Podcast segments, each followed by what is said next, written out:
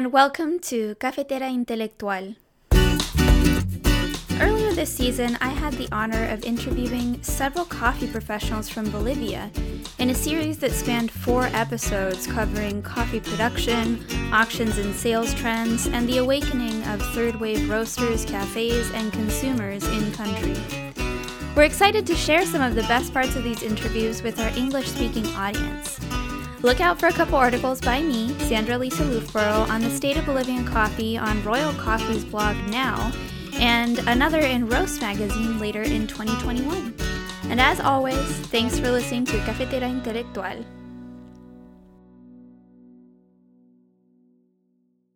Bolivia is at a pivotal moment in coffee. In the cities, people are drinking specialty coffee, something that's only become available to them in the past 10 years, but which is growing more popular by the day. La Paz has dozens of coffee shops, and Bolivians are drinking and enjoying high quality coffee grown right in their own country. A new generation of coffee farmers dedicated to producing high quality coffee are taking the stage in Bolivia. In 2017, green coffee production received long term funding and support from the federal government for the first time.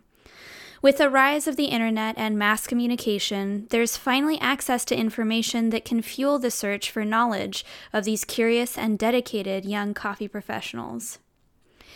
We interviewed Félix Chambi García for episode 4 of Cafetera Intelectual. Ah, bueno, mi nombre completo es Félix Chambi García. Eh, soy la tercera generación de productores de café. Tenemos una experiencia más de 50 años en la familia haciendo cafés, ¿no? He's a third generation coffee farmer from the Caranavi region of Los Yungas, one of the main coffee producing areas in Bolivia. Although he grew up on a coffee farm, it wasn't until he learned how to roast with Paul Songer during the first Cup of Excellence competition in Bolivia in 2002 that he fell in love with this industry. Me formé como catador, tostador y barista de café, ¿no? O sea, con Taza de Excelencia, que es el primer programa de cafés de especialidad que llega a Bolivia. Since then, he's become a seasoned cupper, roaster, coffee producer, and cafe owner. He's uniquely and unabashedly invested in the future of Bolivian specialty coffee market, and his coffee roots run deep enough that he's able to see the history and patterns of coffee professionals that have come before him. He's determined to improve his country's product year after year and pour it into the cups of people all around the world. But first, let's get some context.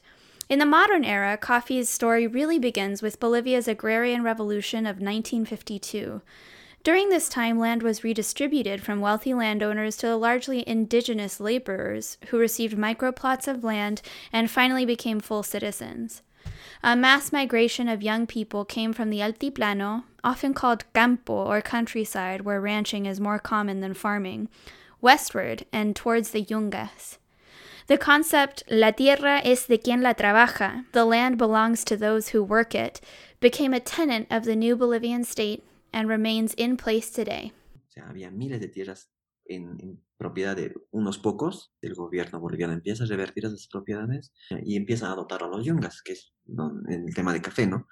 Que es donde la mayoría de los jóvenes entre 16, 15 hasta los 20 años es la, la migración. Los primeros 52, 53 años ya han empezado la migración a los Yungas, ¿no? As for those migrating en masse from La Paz to Los Yungas, most had no experience in agriculture, and the government provided very little guidance. Felix's own grandparents were part of this new influx of people to Los Yungas, and they've told him stories of how little information they had on what to do with their new land. For many years, newfound farmers would grow things just because they heard the crop had done well in other regions. One year they would try papaya, another year it was banana, implemented haphazardly and with the sole goal of yielding the largest crop and the biggest payout. Coffee requires a high initial investment of time, capital, and equipment, and offers significantly delayed gratification compared to other agricultural products. Although there were several attempts to promote coffee production in the region in the second half of the 20th century, it just didn't stick. There were too many other crops that were easier to grow and harvest with easier access to market. Most notable among them is coca. Coca is native to South America and can be found in most Amazonian and Andean countries. It has important cultural significance to the people of the Andean Altiplano. It's a part of daily life, with its own customs and uses that are intimately intertwined with Bolivian culture, where it's called la hoja sagrada, the holy leaf. En Bolivia eh, hay bastante producción de cocas. La coca solo sacas las hojas y lo pones al sol y ya se secó la coca y lo vendes. En cambio, el café tienes que recolectar los granos maduros, despulparlos el mismo día, hacer, hacer todo el tiempo estar seleccionando la fermentación, el lavado, el secado, almacenado, trilla y después la comercialización. Es todo un trabajo súper cansador. La mayoría ah, de los agricultores preferían hacer coca. Coca es realmente, es la, aquí le decimos la hoja sagrada, ¿no? A ver, la, la coca en, en el altiplano es algo así, de todos los días. En la mañana desayunan y a, y a medio a media mañana le meten, el, aquí le dicen el boleo, que es mascar las hojas de coca y tenerlo ahí aguantar el día. Te genera mucha, mucha energía y fuerza la coca, ¿no? As far as agricultural production goes, it's much easier to grow than coffee. Coca can yield three or four harvests a year. It requires very little processing, leaves are picked and dried and sold. It requires less labor, less time, and the market is easily accessible. As a farmer, it can be hard to say no. In addition to soil depletion caused by the monoculture of coca, since the 1980s, the Bolivian government has been actively disincentivizing the production of coca. There are strict limits around who can produce it commercially and the amount that farmers are allowed to produce for personal consumption. The implementation of government led Desarrollo Alternativo, or alternative development programs, worked with farmers to switch them to alternate crops and away from coca. Coffee was among the crops promoted by these programs, but it was never given the attention it needed to take hold. In the 1970s, the global demand and high prices for coffee drove many farmers to invest in coffee production, helped by the encouragement of those alternative development programs and support from NGOs like USAID and the UN. Felix's parents were part of this generation, the children of those who migrated from La Paz during the Agrarian Revolution, who themselves began to grow coffee in the 1980s. Although there was still very little training and information, coffee stuck around long enough to get its first exports out, and in the early 90s, Bolivia reached its highest volume of production to date, around 150,000 60 kilo bags annually. The effects of this surge of coffee production are still visible. Caranavi, once a tiny rural town, became a full fledged city, but as producers finally turned a modest profit on this fickle crop, they often chose not to invest it locally in their farms and in continued production, but instead, like so many Latin Americans, they began moving to big cities like La Paz. By the 2000s, coffee shrubs planted in the early 1980s were starting to show their age, and production slowed down drastically, causing farmers to look to alternative crops once again. The cycle continued. But at the turn of the 21st century, a new market strategy emerged to make coffee more profitable and attractive to producers. To grow high quality coffee that could yield price premiums, and to seek out solidarity markets willing to invest in this origin. With this goal, USAID and the UN Office of Drugs and Crime embarked on projects to support selectively harvested and carefully processed coffee, under the condition that coca production would cease completely or be reduced as much as possible. These coffee programs focused on organic coffee aimed at the European market. It was in this context that Mauricio Díez de Medina first discovered the coffee industry. Soy Mauricio Díez de Medina de Bolivia Actualmente, bueno, eh, soy productor de café, soy tostador local, tengo coffee shops, estoy en toda la cadena de la industria y eh, eh exportamos también. In 1999, Mauricio was working in the financial sector. Some Colombian consultants working on a pilot program to increase quality in a coffee cooperative in Bolivia invited him to join them on a farm visit. Their goal was to prepare farmers for a new market they called Specialty Coffee.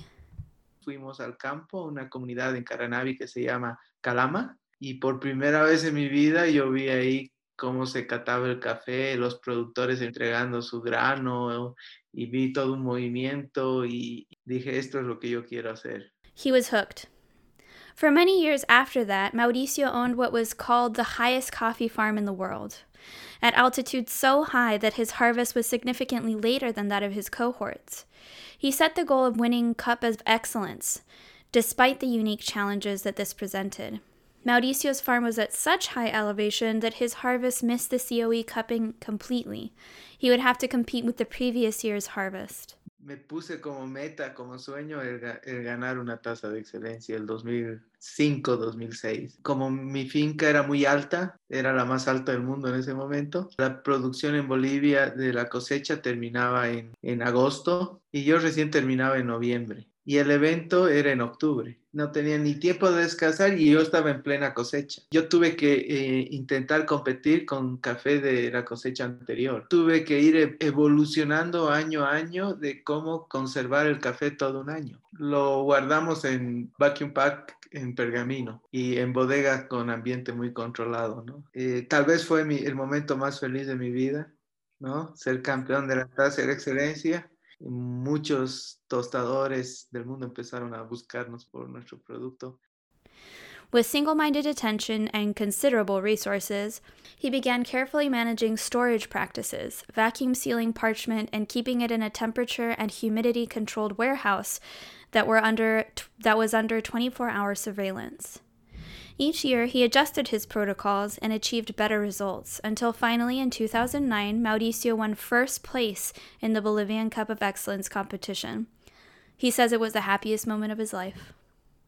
In 2011, Mauricio opened Roaster Boutique, the first third wave coffee shop in Bolivia.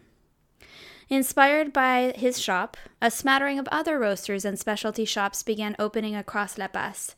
With them, a new actor entered the scene the barista. Mauricio saw how important this role was for their industry and wanted to make sure baristas were starting off on the right foot.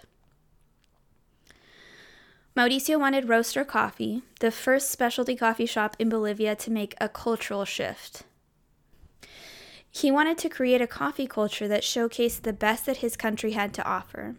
There was a lot of responsibility tied up in the service side of this endeavor. Logré convencer a, un ex campeón mundial de barismo, Trolls Paulsen de Dinamarca, que venga a Bolivia a ayudarnos porque no sabíamos nada de barismo. Vino y nos eh, enseñó a ser baristas y nos dio una metodología para formar más baristas. Once again, Mauricio tapped into his global connections. Klaus Thomsen, the 2006 World Barista Champion from Denmark, trained his baristas, giving Roaster a whole methodology for how to train new coffee professionals and enthusiasts.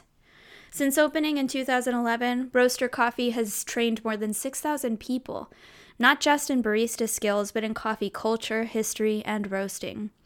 La Paz features dozens of coffee shops now, not to mention the expansion into other cities. Most of them mm-hmm. have some connection to Roaster, Mauricio had pioneered a whole new market. Inspired by these new cafes, young Bolivians are becoming enamored of all things specialty coffee. In many cases, their passion starts with roasting and brewing, but growing coffee can be much more accessible to them. They may not have the investment capital to build a roastery in the city, but many of them do have family plots of land in the Yungas. This is how coffee production gets reinvigorated in producing countries. City kids go back to the countryside and begin planting. With this new influx of coffee producers, we anticipate seeing a significant increase in the amount of coffee harvested in Bolivia in the next few seasons as new coffee shrubs begin to yield fruit. James Avila is a hydraulic engineer who has spent the last decade digging deeper into the specialty coffee scene and is now a certified AST. He says coffee is deeply rooted in Bolivian culture. Nosotros tenemos, al igual, por ejemplo, que nuestros hermanos peruanos, una cultura incaica. Aquí tenemos una cultura indígena también, pero parte de nuestra cultura indígena tiene que ver con nuestros productos originarios. Tienen que conocer a, a Bolivia también por el café, tienen que conocer por la soya. Hay muchos productos que son bandera de nuestro país y de hecho el café es una de ellas. Entonces, es parte de nuestra cultura general. But that's not to say that Bolivian coffee culture is synonymous with specialty. Estefania Escobar, who started in the coffee industry in the last few years, remembers when she told her grandmother that she was going to work in coffee. Y le dije a mi abuela, abuela, me voy a dedicar al café. Y mi abuela casi se da un tiro, no lo podía creer así. ¿por qué si tienes estudios, si tienes esto, te vas a dedicar a, a una bebida? Y me dijo, hija, solamente hay tres cafés en el mundo. No sé por qué vas a estudiar esos tres cafés. Y yo dije, a ver, ¿qué cafés hay? Me dijo, hay el Valo, que es el suavito, que lo decimos acá. Hay el café oscuro y el café con leche. No hay más. Y yo lo vi y dije, y lo creo hasta ahora, así no importa cuántas veces le intente decir, no, hay, hay mucho más detrás de eso, pero como mi abuela sé que hay mucha gente y que difícilmente va a cambiar. Grandma was horrified that Estefany was leaving her career to focus on a beverage. But even in producing countries, there's often a significant distance between the consuming and producing side of the industry. There's a marked difference in the level of education and access to technology in the city versus the countryside. Teníamos un examen con De Q Processing, con el CQ, y por la cuarentena era virtual. yo abro el examen, lo pongo y al momento de prender la cámara ya me iba, porque si no iba a parecer como si estuviera haciendo el examen. Y tenía 45 minutos y una de esas fue el productor, tardó unos 3 minutos y me dijo, ya está, ya acabé. Y se estaba parando y se estaba yendo. Y yo le dije, no, no, no, a ver, espera Luis, vuelve.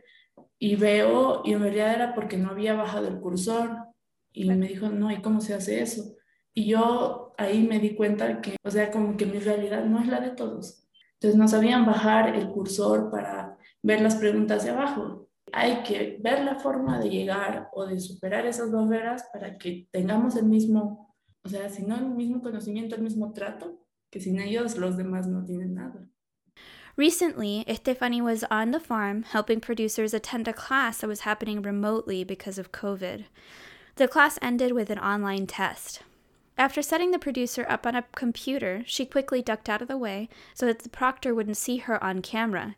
There were strict rules about cheating. The test was meant to be an hour long.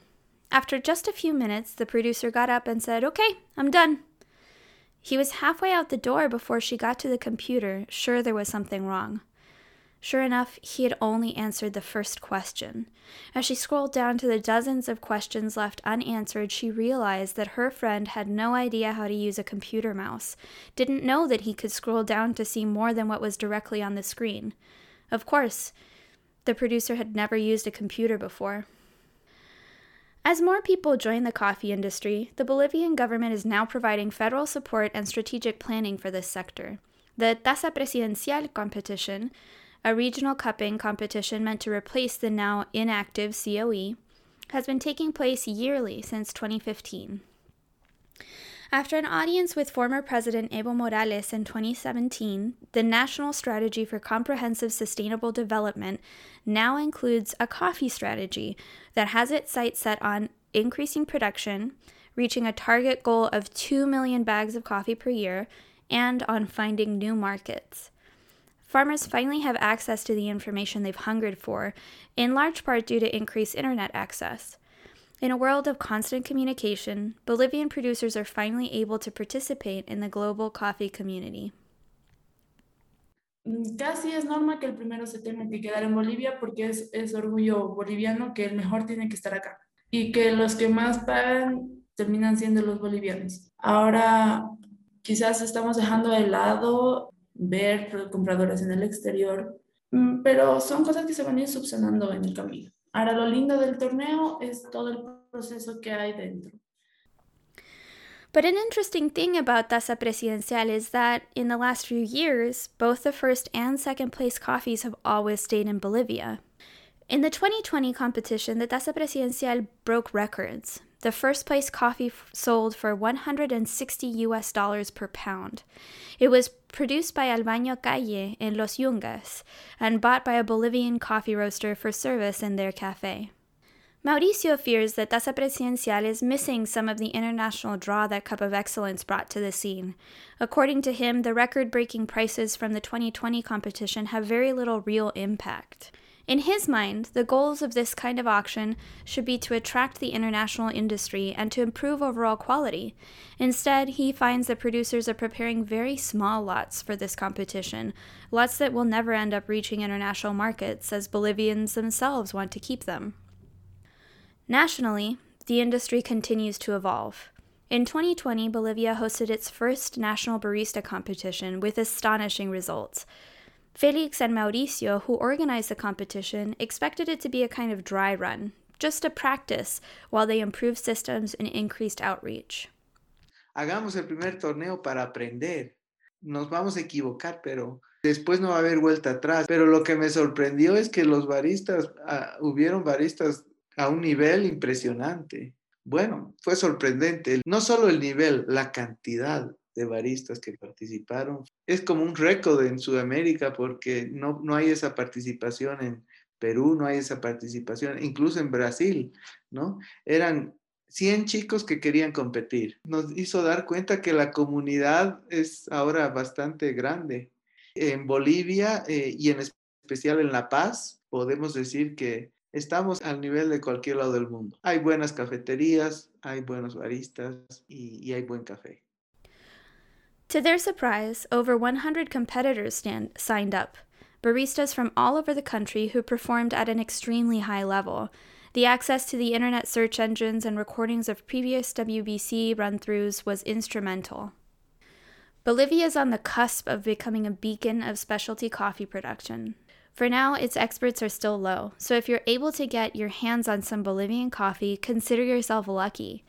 It was such a pleasure to talk to these four Bolivian coffee professionals, and I'm so glad to be able to share some of their insights here with you on Cafetera Intelectual. Cafetera Intelectual is an independent podcast produced by Doris Garrido and Sandra Loofbourrow. Follow us at Cafetera Intelectual on Instagram, at Cafetera Pod on Twitter, or visit our website, cafeteraintelectual.com. Join our Patreon and help us keep creating unique content for the coffee community. Hasta la próxima! We'll see you next time on Cafetera Intelectual.